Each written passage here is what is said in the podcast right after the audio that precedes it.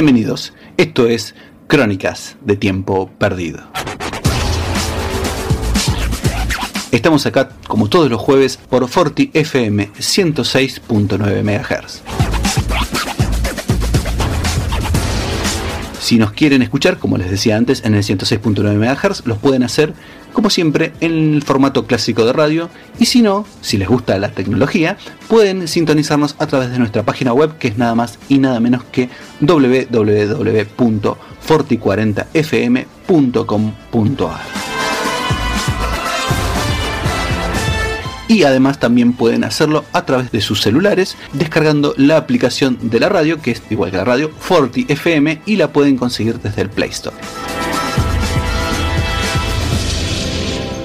Y si además quieren comunicarse con nuestro programa, dejarnos saludos, sugerencias para próximas reseñas o películas que les gustarían o series que les gustarían que aparecieran en nuestro programa, pueden hacerlo a través de nuestro Instagram que es arroba crónica X. Así todo con las letritas como se escribe, pueden escribirnos y sugerirnos qué quieren escuchar acá en nuestro programa.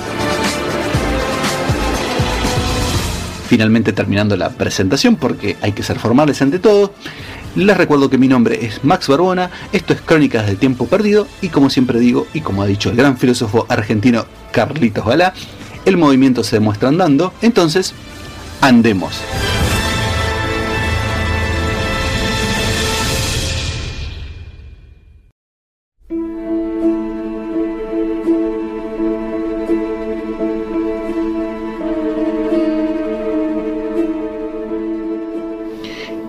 2008, em, el señor John Patrick Shanley llevó a la pantalla grande eh, la obra teatral, que de la cual también es autor, que es La Duda o Dove. O sea, Dove es una película del año 2008 protagonizada por Philip Seymour Hoffman, Meryl Streep y Amy Adams y coprotagonizada también por Viola Davis. Eh, así que hoy en Crónicas de Tiempo Perdido vamos a hablar de La Duda.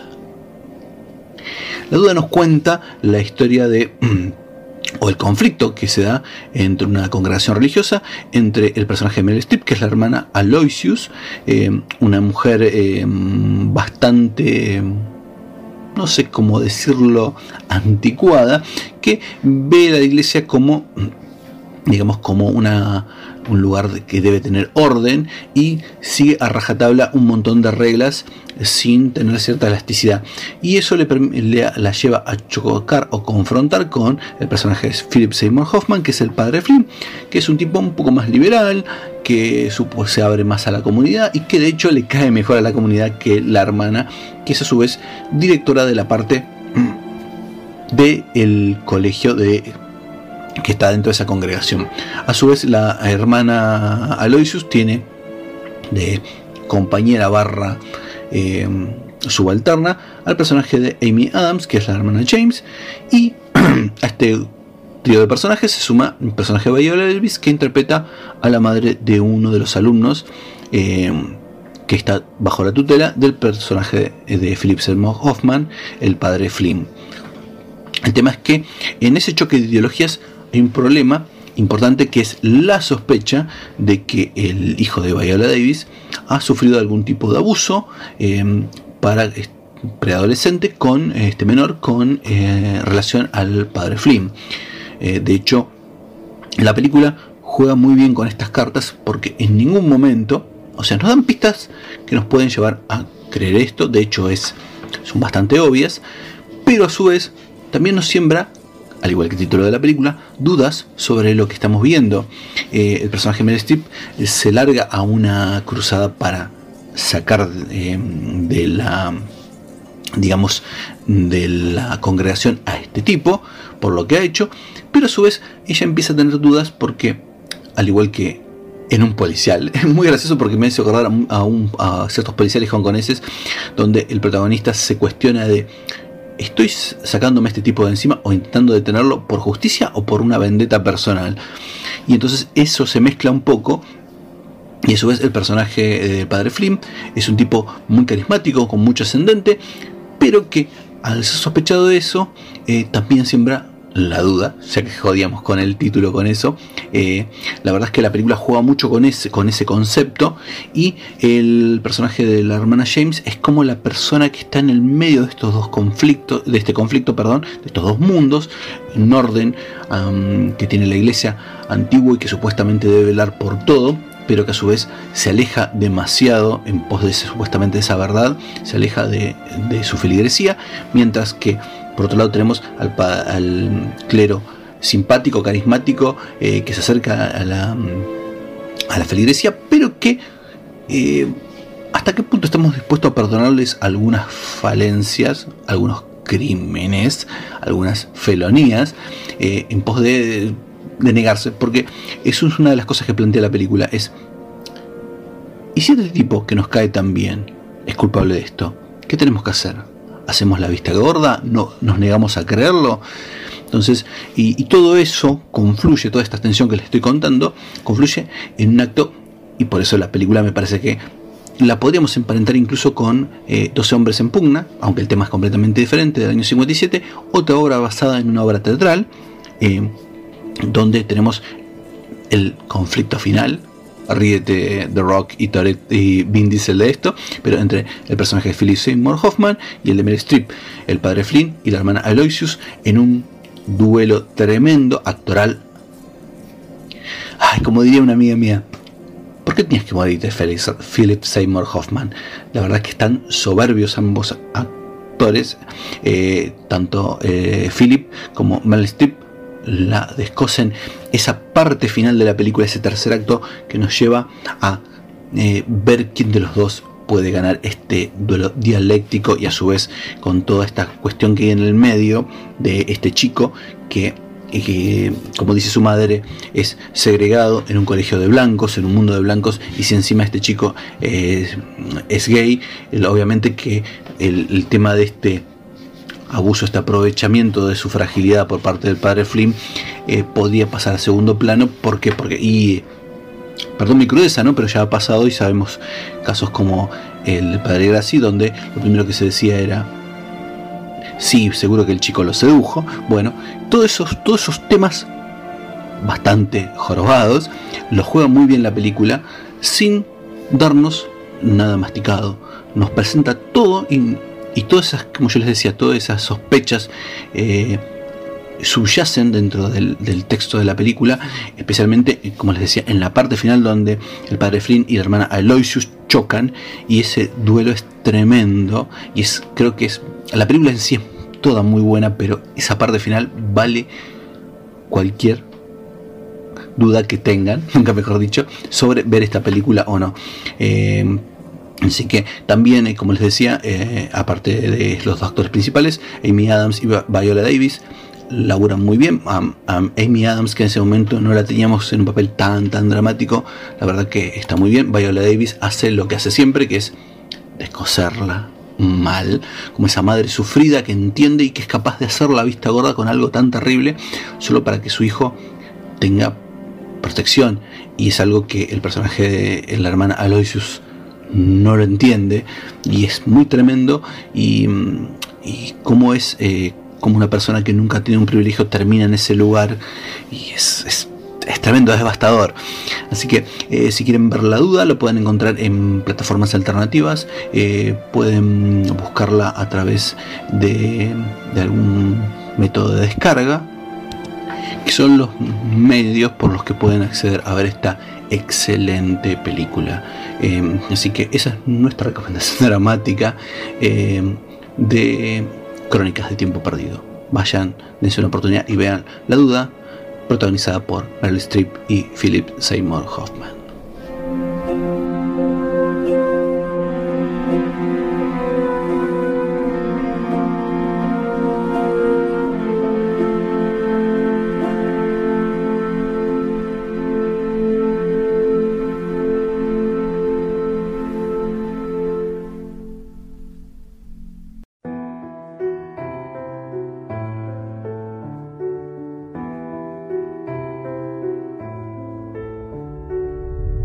You're spinning your veils of protection. Layer on layer of dark colors unwind. Shake them off, but you never forget them. Show your scars to the mute and the blind. Only showing your face to the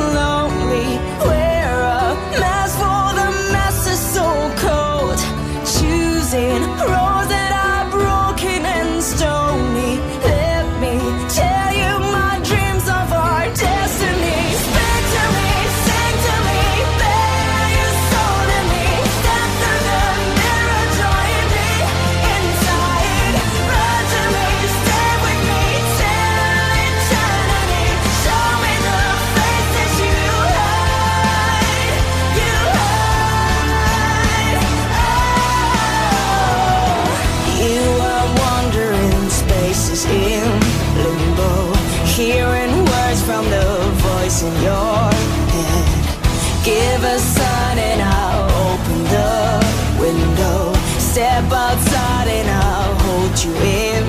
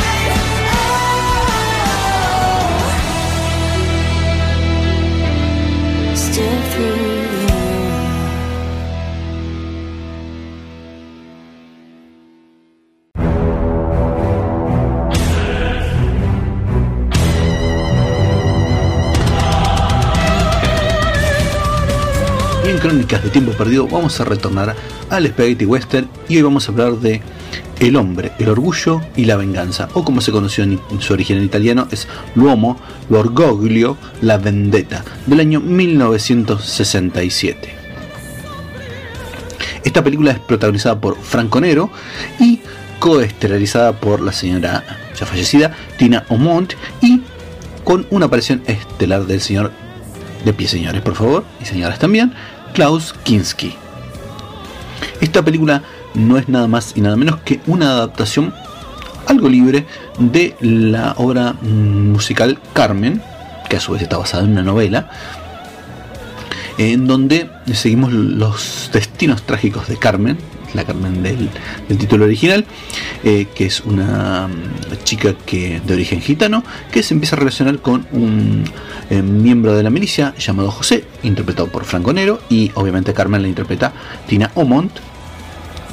A pesar de que es un spaghetti western, no está ambientado en la Norteamérica mm, clásica, sino que arranca su historia y pretende viajar a América. Eh, los personajes en algún momento arranca, como les decía, en España, donde como les decíamos tenía a Carmen y a José, que empiezan a entrar una relación eh, romántica basada un poco en la obsesión de él y en la fascinación por esta chica de origen gitano, y a su vez eh, por Carmen, que es una chica que bastante buscavidas, bastante veleta, que no busca comprometerse con nadie, sino vivir su vida libremente, como lo dice ella, sin ningún tipo de ataduras.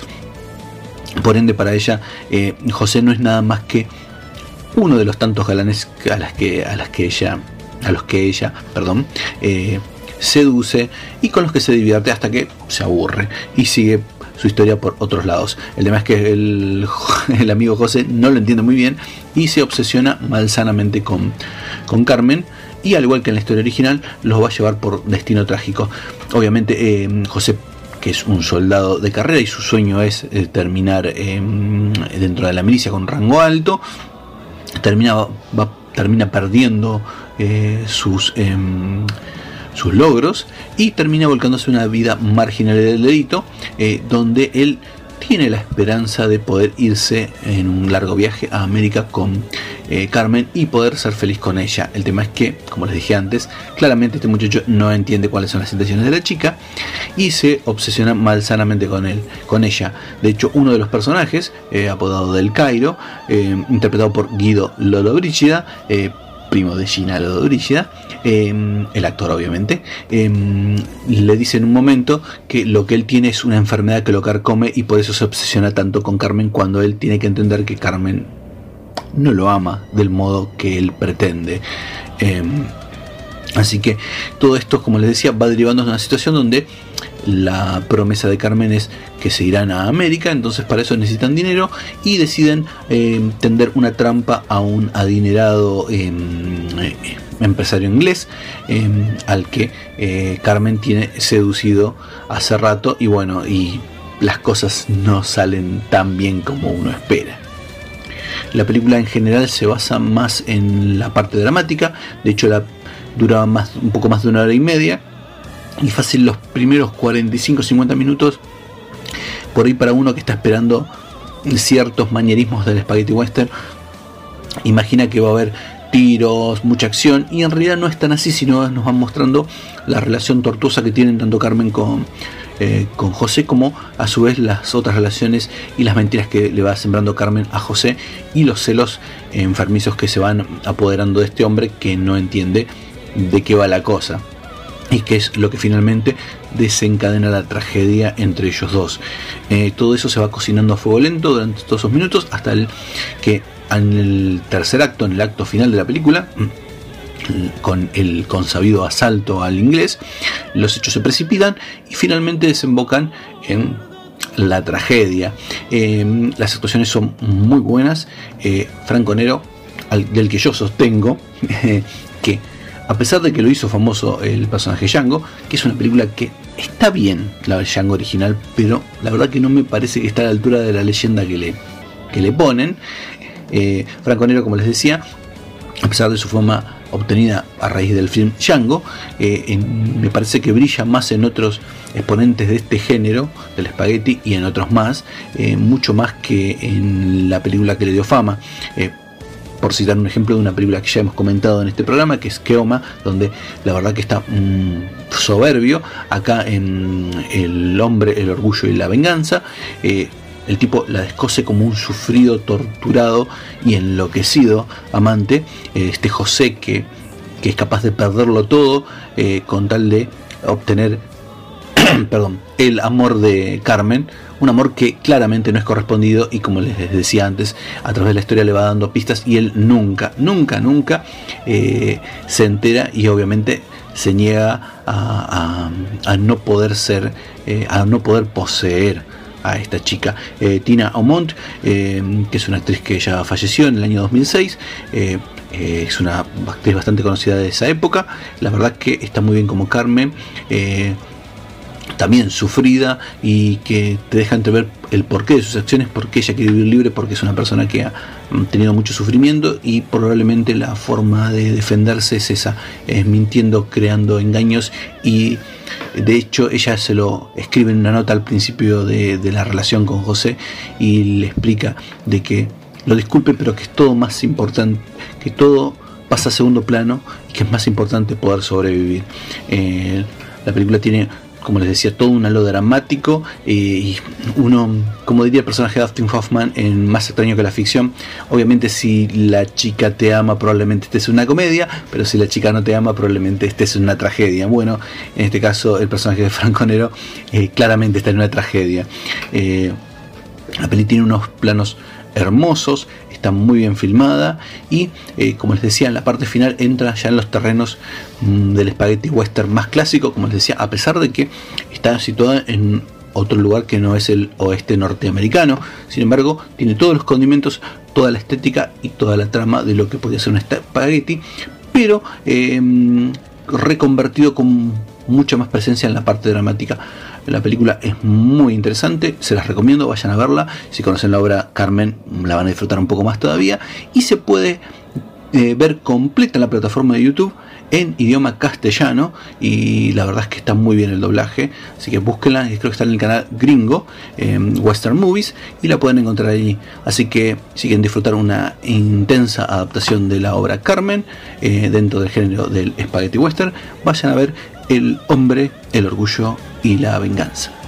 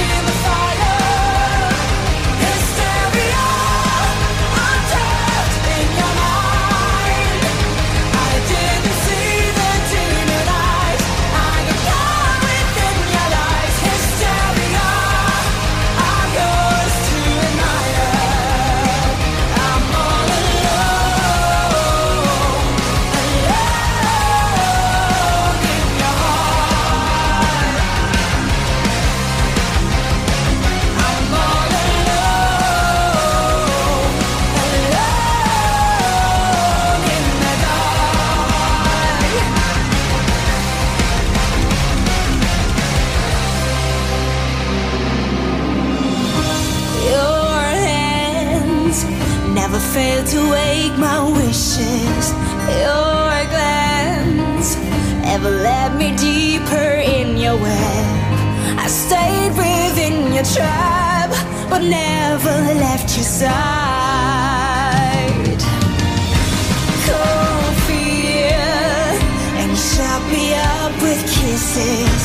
No tear, never did I scream to make you go. I can't have stopped, but no, you still.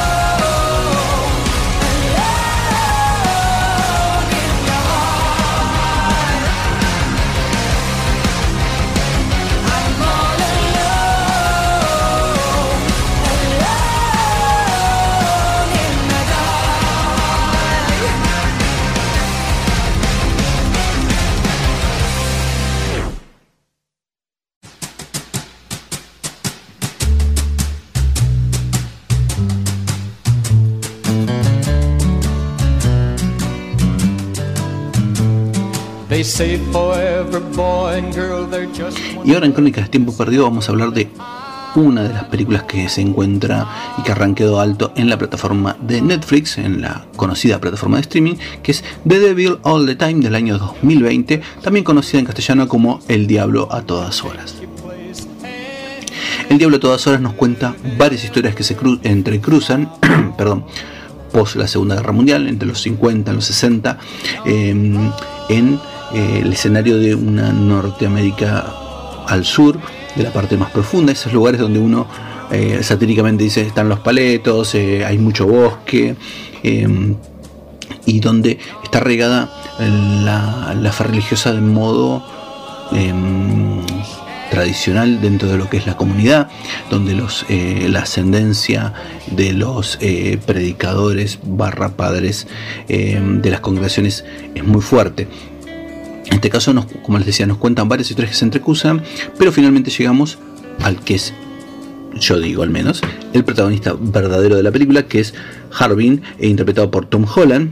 Eh, para la película nos cuenta mm, la historia un poco al principio de su padre, Willard, que es un veterano de la Segunda Guerra, eh, de, perdón, de la Segunda Guerra Mundial, donde eh, el tipo vio cosas super traumáticas, interpretado por Bill Skarsgård de la película It y de Atomic Blonde.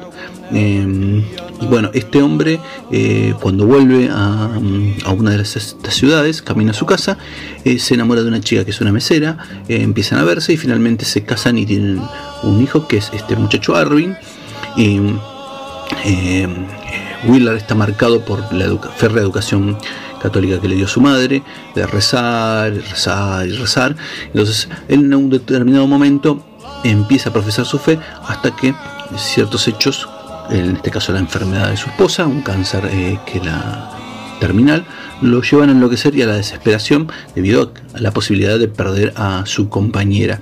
En el medio también vemos la historia de, de del sheriff interpretado por Sebastian Stan, para los que hagan memoria, uno de los protagonistas del MCU, del universo cinemático de Marvel, el Winter Soldier. Bueno, el señor Sebastian Stan interpreta a un sheriff local cuya hermana em, se relaciona con otro tipo em, para y se convierten en asesinos seriales, o sea, gente que mm, ella seduce a autoestopistas, eh, los carga en el auto, el marido le saca una foto y finalmente se los carga.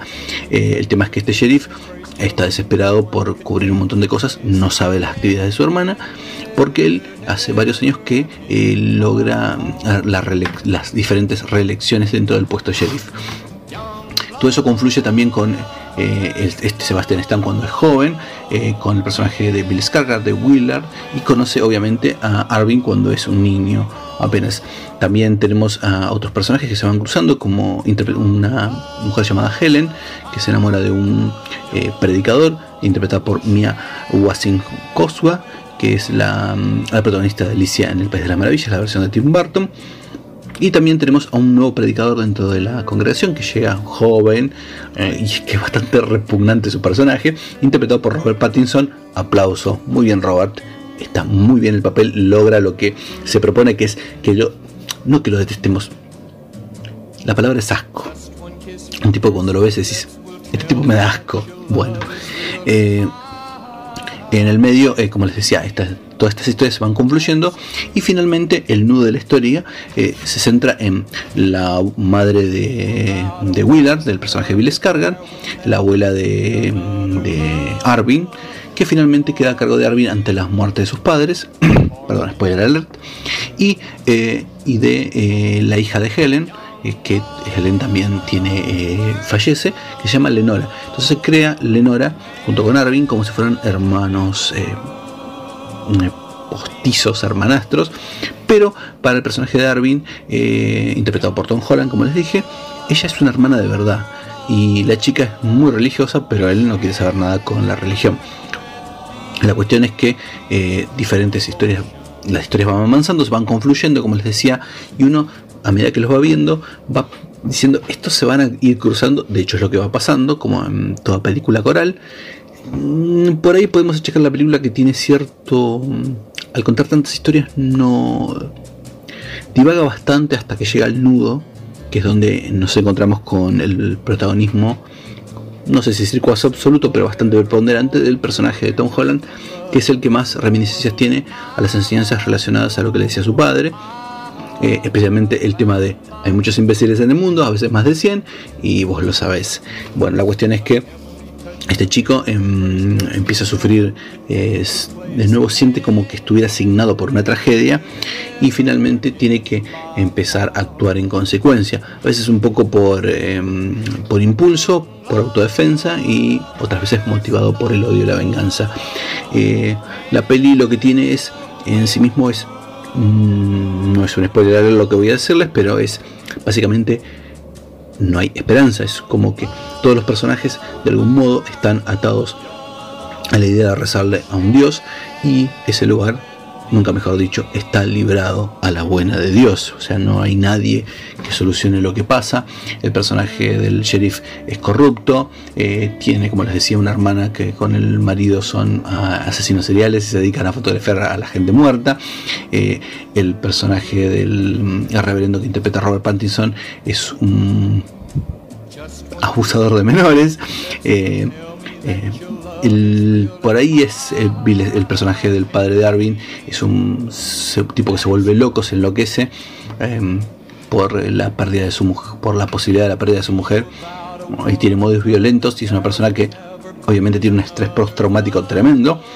Y el único personaje que eh, no se aferra a ninguna fe, pero que en un determinado momento de la película hace algo que le sugería a su hermana hermanastra Lenora es intentar recordar, conocer y entender qué es lo que hizo tu padre, por ahí lo vas a poder perdonar. Y creo que él no logra perdonarlo, pero sí logra entender por qué su padre, por qué la gente que está alrededor a veces hace lo que hace. Eh, y él mismo eh, busca desesperadamente un sentido que obviamente la película eh, nos muestra que él no logra encontrar ese sentido a todo esto que pasa, a toda esa tragedia que lo envuelve y a todo esa cosa absurda que a veces tiene la vida. Eh, el Diablo a todas horas es una buena película, no es la mejor película de la plataforma de Netflix. Lo que sí tiene a su favor es que es muy interesante ver las muy buenas actuaciones, tanto de Robert Pattinson como de Tom Holland. Especialmente estos dos que nombré porque están muy lejos de la zona de confort o de los papeles que le conocemos normalmente en películas mainstream. Y la verdad es que están muy bien ambos, eh, reflejando lo que quiere mostrar cada uno. En uno el asco que genera su personaje y en otro la desesperación, eh, esa desesperación calma ante los hechos trágicos que se le vienen encima y las decisiones que él tiene que tomar, que como él dice en determinado momento, no es algo que quiere hacer, pero es algo que tengo que hacer. Esa especie de deber eh, que lo lleva a abrazar eh, cierto destino trágico. Así que El Diablo a todas horas lo pueden encontrar en la plataforma de Netflix y como les dije, lo mejor que tiene la película es las interpretaciones tanto de sus actores protagonistas como de sus coprotagonistas. Es, creo que es lo mejor que tiene la película. Y la voz del narrador interpretada por el autor de la novela original.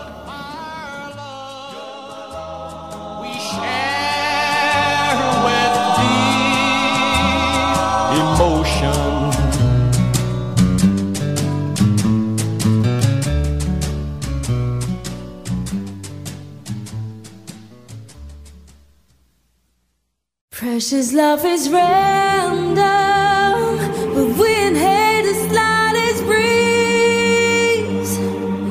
Man can cure the symptoms, but never cure the disease. What I discovered in a corner of my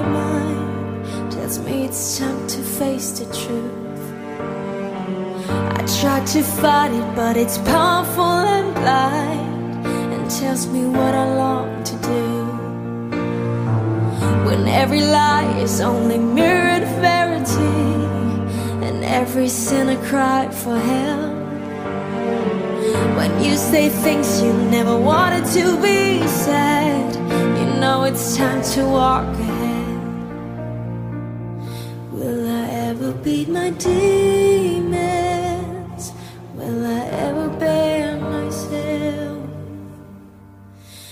precious love is random, but when hate is light as breeze, man can cure the symptoms, never cure the disease. One moments seem eternal, we should.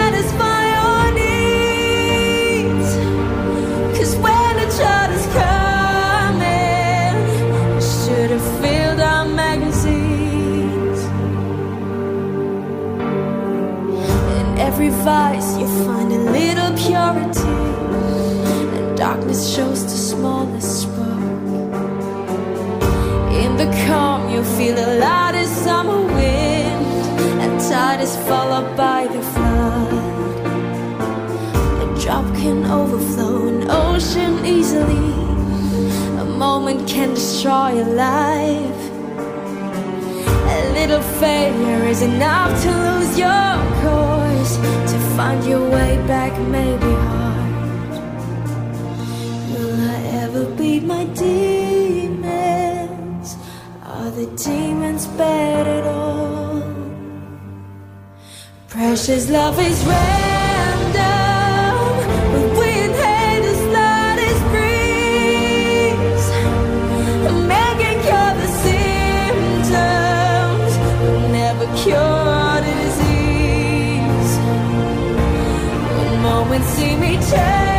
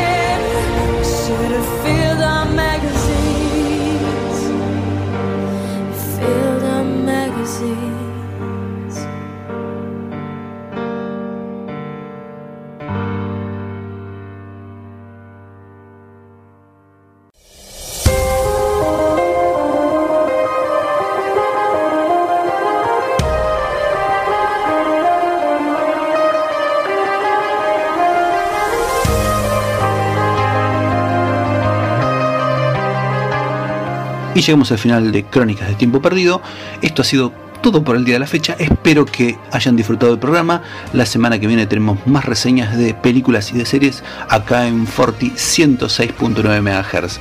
Los espero la semana que viene, el próximo jueves. Y por lo tanto, hasta que nos veamos, tengan una muy buena semana.